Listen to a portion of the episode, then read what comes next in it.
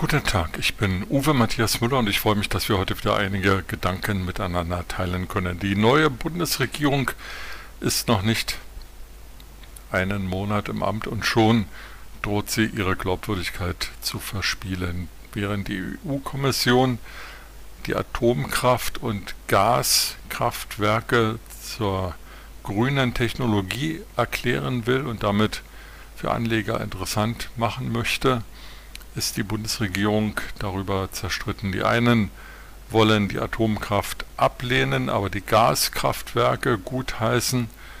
Die anderen äußern sich gar nicht und die Dritten halten alles für Teufelzeug. Wahrscheinlich, so melden es die Medien heute, wird es auf eine Enthaltung Deutschlands hinauslaufen. Das heißt, die Bundesregierung wird nicht in der Lage sein, ein klares Statement abzugeben. Das ist schon bitter angesichts der Tatsache, dass zum Jahresende 2021 drei Atomkraftwerke abgeschaltet wurden, Ende diesen Jahres die letzten drei abgeschaltet werden und auch eine Reihe von Kohlekraftwerken nicht mehr in Betrieb sind, während erneuerbare Energien im Moment jedenfalls nicht weiter ausgebaut werden, weil man gar nicht weiß, wie das passieren soll, wo das passieren soll und wie dann der Strom von A nach B kommt.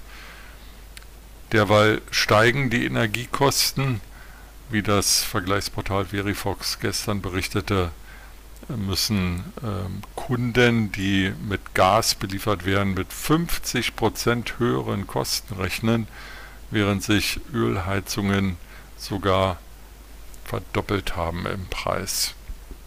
Wie das alles bezahlt werden soll angesichts einer Inflation von um die 4% und ähm, ja, weiteren kritischen wirtschaftlichen Faktoren, das weiß ich nicht. Vielleicht weiß es aber jemand anders. Derweil streiten sich die Bundesregierungsmitglieder um ein Thema, was eigentlich skurril anmutet.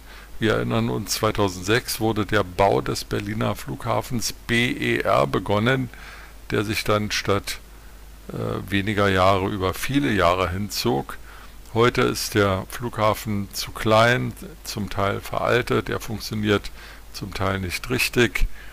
Aber die Regierung überlegt nun ein Regierungsterminal in Betrieb zu nehmen oder eben auch nicht. Dieses Terminal soll 400 Millionen, ja 400 Millionen Euro kosten, umfasst allerdings auch äh, nicht nur einen Wohlfühlbereich für Regierungsmitglieder, sondern auch technische Anlagen, äh, Flughangars und so weiter.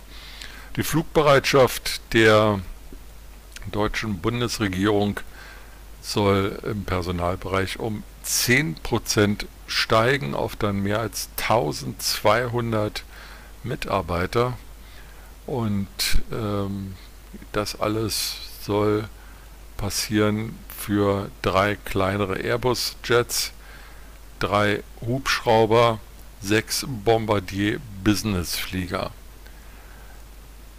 Wofür eine Bundesregierung mit ähm, anderthalb Dutzend Mitgliedern so viele Flugzeuge braucht, zumal sie sich ja auf die Fahnen geschrieben hat, jedenfalls eine Regierungspartei, äh, Kurzflüge in Europa verbieten zu wollen für ihre Wähler.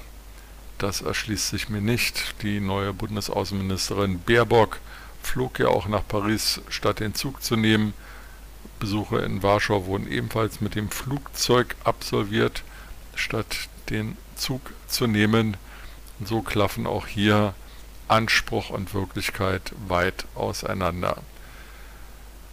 Nun hat Bundesfinanzminister Christian Lindner von der FDP gesagt, es brauche kein Regierungsterminal.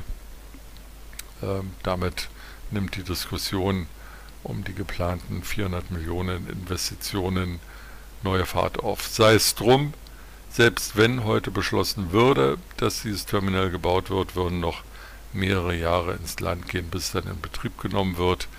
Vielleicht äh, zum 25. Jahrestag des Baubeginns des BER, wie auch immer. Mit diesen Gedanken über die Geld- und Steuerverschwendung in Berlin wünsche ich Ihnen einen guten Tag und freue mich, wenn wir uns bald wiederhören.